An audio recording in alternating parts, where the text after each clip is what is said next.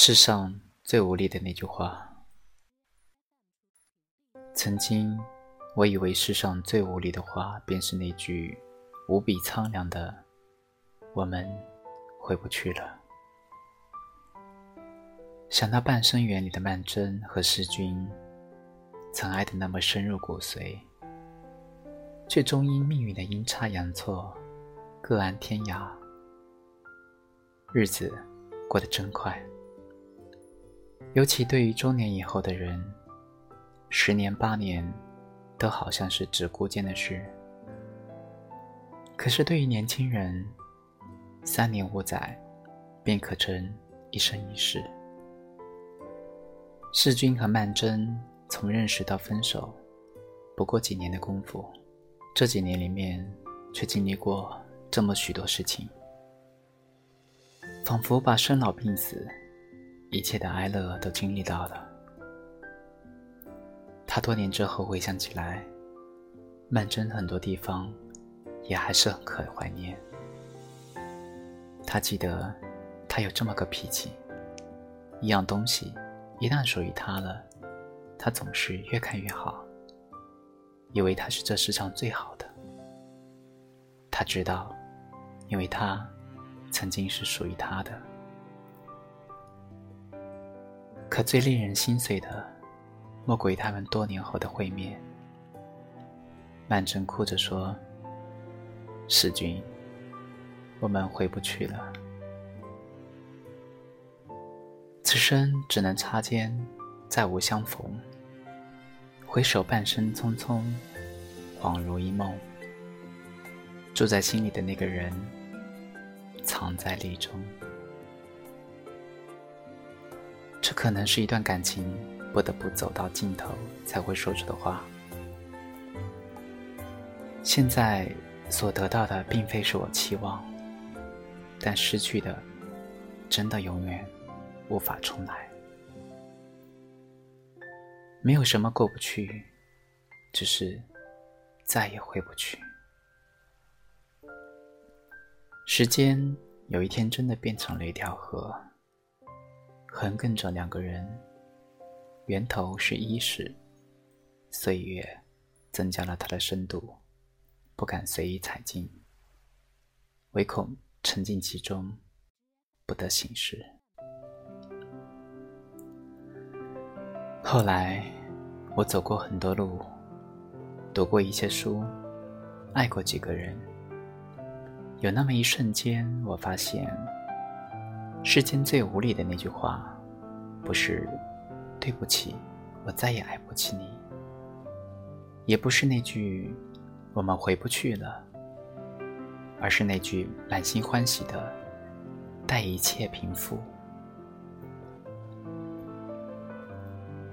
这是个美好幻象的开始，后面一般跟着个最虔诚。真切的愿望，说出口的瞬间，彼此心声摇荡，让人不禁迷了双眼，看不到人世沧桑。曾以为我们有的是时间，时光尽头都不够久，可最令人无奈的，便是那些明明亲口说好，却永远都兑现不了的诺言。还记得那部令人魂牵梦绕的《仙剑》吗？平静祥和的小镇，流淌着一段传奇。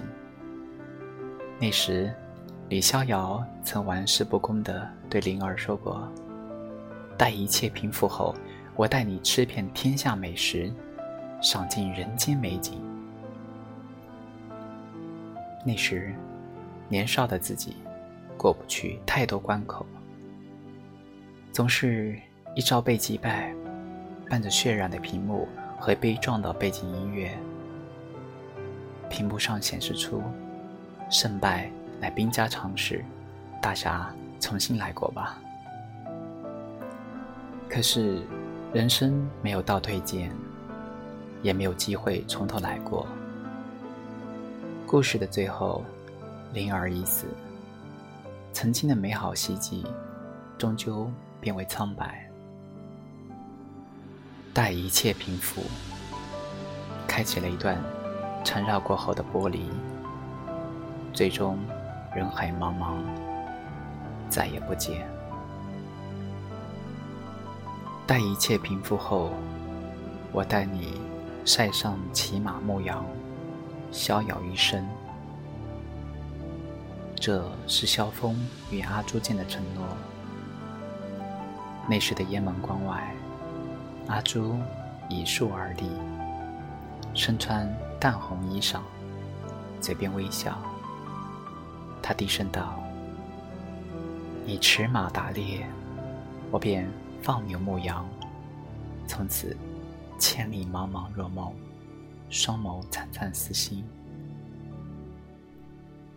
只可惜，塞上牛羊空如许，阿朱如花笑靥，在小径湖畔慢慢凋零，金陵一梦不返。后来，公主殿前，侍婢问他：“你一生最快乐的是什么地方？”他答：“当是和一个姑娘。”在塞外放马牧羊。侍婢问他：“你一生最爱的女子是何人？”他答：“我一生最爱的女子已经不在尘世。她的名字叫阿朱。雁门关外，乔峰婆娑花树树干，竟已亭亭如盖也。终热泪盈眶，无法释怀。”待一切平复，我便与你江湖终老，逍遥一生。这是一种江湖上常有的盟誓，因为很多幸福根本来不及去完成。血雨腥风，迷离了月色，刀光剑影，暗淡了眸光。阿朱虽是阿朱，四海之内，千秋万载。只有一个阿朱，可他已逝去，情深未变却寒浓，于是他内心空荡，一生寂寥。待一切平复，等我工作解决，我便又一生照顾你。后来，为了更好的工作，他却飞去了另外一个不曾熟悉的城市，宁愿一切从头再来。也没有伴你左右，待一切平复，待桃花满地，我便来娶你。后来，芳草依然萋萋，泉水依旧叮咚，桃花开了又败，走兽去了又来。故乡已变异乡，可他依旧音信遥遥。不知去向，待一切平复，等我们毕业，等我们买房，等我们攒够一定的钱。这些条件的背后，也都是心底的无能为力。可是，这终究是一种祈愿。许愿的双方看不到命运背后那双翻云覆雨的手。也不会那么早明白，如果承诺的太遥远，会不易兑现。明年的某个时候，你想着，今天要是行动了该有多好，乃知回头皆幻景，对面是何人？